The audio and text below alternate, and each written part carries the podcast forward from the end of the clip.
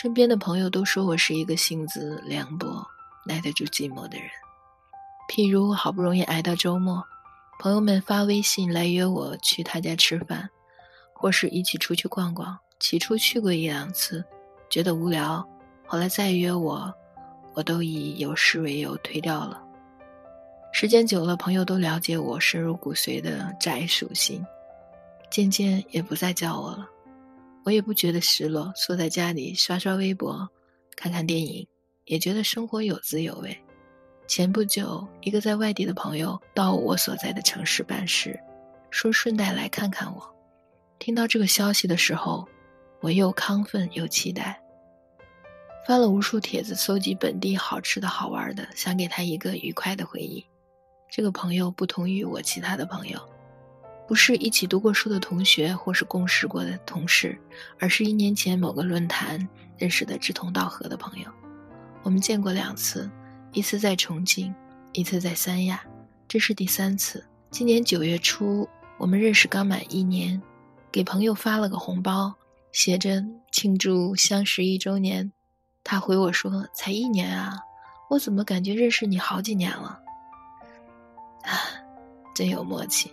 那刻我正好也是这么想的，我们之间好像总有说不完的话题，从八卦到相互安利各种奇奇怪怪的东西，从二次元的虚拟世界到三次元现实生活，转换的毫无障碍。面基无非是吃吃喝喝，再找一处安静的地方，点上两杯饮品，配上几碟点心，就能惬意又畅快地聊上一下午。厮混了一天。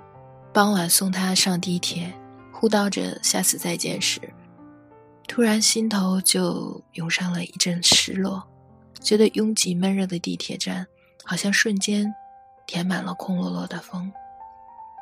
其实我并不是如朋友们所说的耐得住寂寞，只是世界再喧闹，如果没有我感兴趣的人和事，我宁愿享受孤独。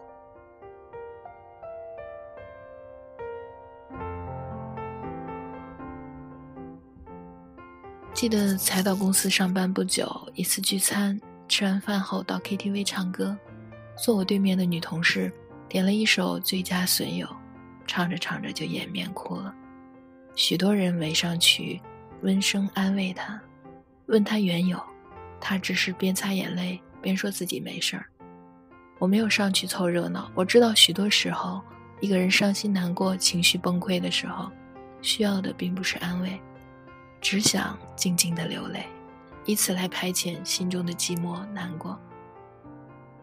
那件事让我对他充满了好奇，尤其是平日在公司里，他对谁都和颜悦色，又好像和谁都保持着淡淡距离的模样，更让我觉得他一定是个有故事的人。某次出差，恰好我和他在一起，白天办完事儿，晚上我们到一家清吧放松，许是喝了酒。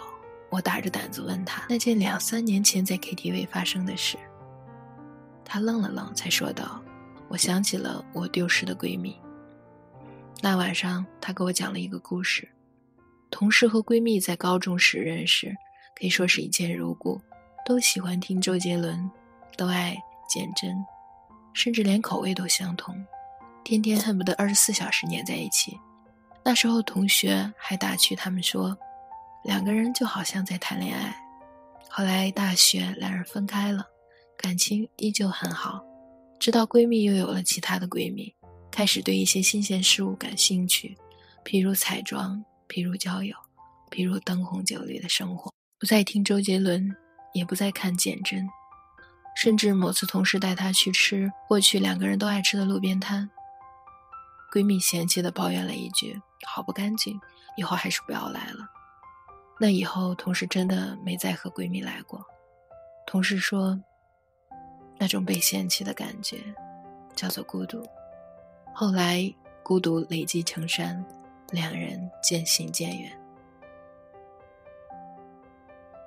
每个人的生活圈都像一张复杂的网，今天遇到的人，或是相识数载的人，在同人介绍时，都说这是我的朋友。这种朋友，始于唇齿间，忘于转身后。人的脑海可以记住无数的人和事、年与月，但最终留存在心间的，仿佛也只有那么一两个你觉得志同道合又有趣，并愿意为之掏心掏肺的人。世界那么大，有多少擦身而过的朋友，就会经历不同类型的鸡同鸭讲、曲意迎合、相对无言。所以，在没有遇到那个让我觉得气味相投的人之前，那暂时我选择和寂寞为伍。